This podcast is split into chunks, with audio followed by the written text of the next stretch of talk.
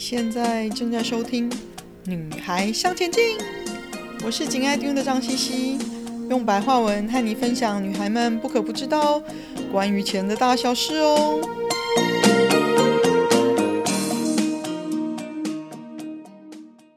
欢迎收听第四十七集《疫情生活中的经济学》。我为什么在旅行的时候爱观察当地的生活细节呢？我为什么会像大婶一样爱跟当地人聊天嘞？另外，还有为什么要看美国的经济状况呢？不仅仅因为是美国是世界领先的经济体，还因为它和大多数出口导向的国家有密切的关联，因为它是目前数一数二大的进口市场。台湾就是一个出口导向的国家，因为我们自己的市场规模小。所以制造业就以出口为主，不同的时期有不同产业的兴起，从以前的成衣啊、家饰品啊、机械零件啊，到现在的半导体等等哦。换句话说，美国就是我们的大客户之一啦。我自己看比较多的美国经济新闻，反而比较少只看台湾的新闻哦。因为台湾是一个典型的浅碟市场，相对的容易受很多大小因素影响而起起伏伏。因为我们自己的市场规模不够大，而且大部分的时候呢，台湾股票市场的表现和国外资金的进出多寡有很大的关系哦。然而，美国是一个世界领先的经济体，经济体本身够大，可以容纳的国际投资的位纳也足够哦。所以相对比较不会因为比较小的因素就有一个很大的起伏。那美国市场的市值呢，已经增长到整个世界市场规模的五十个 percent 以上哦。所以呢，美国经济的起起落落和任何想要做投资理财的人呢，都有很大的关系哦。这次旅行呢，印证了美国现在缺工的状况还蛮严重的，尤其是比较中低阶层的工作性质哦。没有多少人愿意继续工作，嗯，最主要本身工作的性质就比较辛苦嘛。那因为政府发的 COVID 的津贴很高，造成人们工作或者不工作都是领到差不多的钱。工作就是领薪水嘛，那不工作就是领津贴喽。那如果差不多的话，那当然选择不工作休息喽。等哪天没有津贴了再说嘛。他们觉得不怕找不到工作。我碰到不少做餐饮业的朋友哦，都说找不到帮手，要么自己家里人跳下来帮忙渡过难关，不然就还是需要硬着头皮自己做。对中小企业的影响非常大哦。红脖子就说，路上关起来的店都是这些小店铺，而且为数真的不少哦。而且 COVID 使得人们的消费习惯也改变了，倾向较大。较快可以应变的大企业店家消费哦，人们是在消费，但是是一种跟以往不同的新的方法。那大企业因为经过这一波疫情的洗礼哦，反倒是加紧于投资于 AI 的科技，除了因应说新型的网络，或者是啊、呃、现在称无接触的消费形态。那也因为这一次的缺工而加紧投资于以机器人取代低阶的人力工作，所以劳工的工作性质其实会面临很大的转变哦。记得疫情刚开始的时候，人们囤积粮食、物资，还有抢卫生纸的状况吗？企业其实现在也面临这样子的窘境哦。除了缺工之外呢，尤其是中小企业。还面临因为长期仰赖进口的便宜商品，一旦碰到运输困难、运费大涨，他们的原料供应链也就碰到困难咯。不只是成本变高，甚至是拿不到货。我在旅行的途中，也从不少和当地人的交谈当中发现这一点哦。最明显的供应问题，从银行营运需要的原物料。到药房没有药可以提供给，就算有处方签的病人，也找不到替代的药品，因为之前中国跟印度停工，还有航运、空运的供不应求的状况，这都造成了有些东西价钱一直不断上升。那因为供给减少，或者是完全没有，但是人们的需求并没有减少哦，或者是还没有找到可以替代的选项，所以也没有减少他们的需求。那各行各业，从纸箱的业者、床垫的制造商到铝罐的制造商，都在囤积原物料，因为消费者因为疫情趋缓而增加消费。企业害怕没有原物料而没有办法制造出商品，而错过了消费者的需求而少赚了钱哦。所以了解市场的供给和需求的状况，可以更清楚地帮助不只是企业，更是我们自己做好投资理财的判断。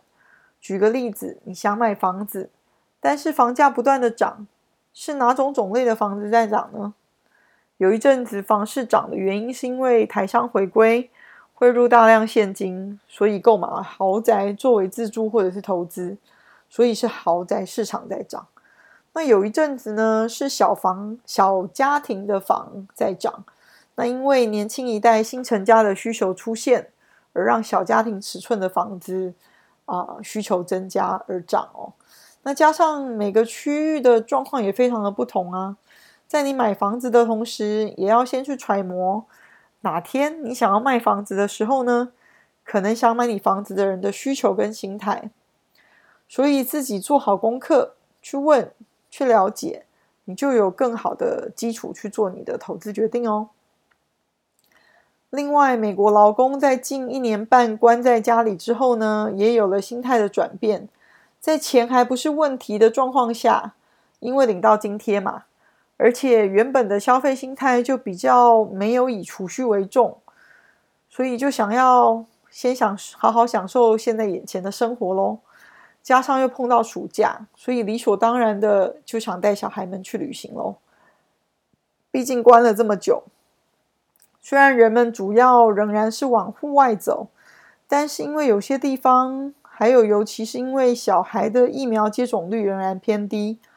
导致 Delta 感染人数激增哦。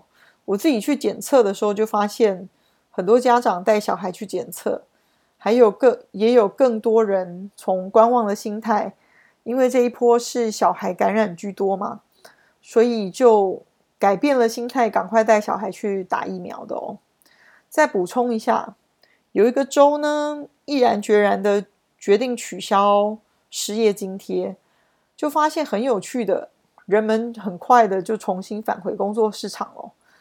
试着把你自己放在劳工跟企业主的位置，换位思考，换位思考，结果还蛮有趣的哦。我最近读到一个刚刚发表的美国人口调查数据哦，呃，数据的结果是到二零二零年底为止。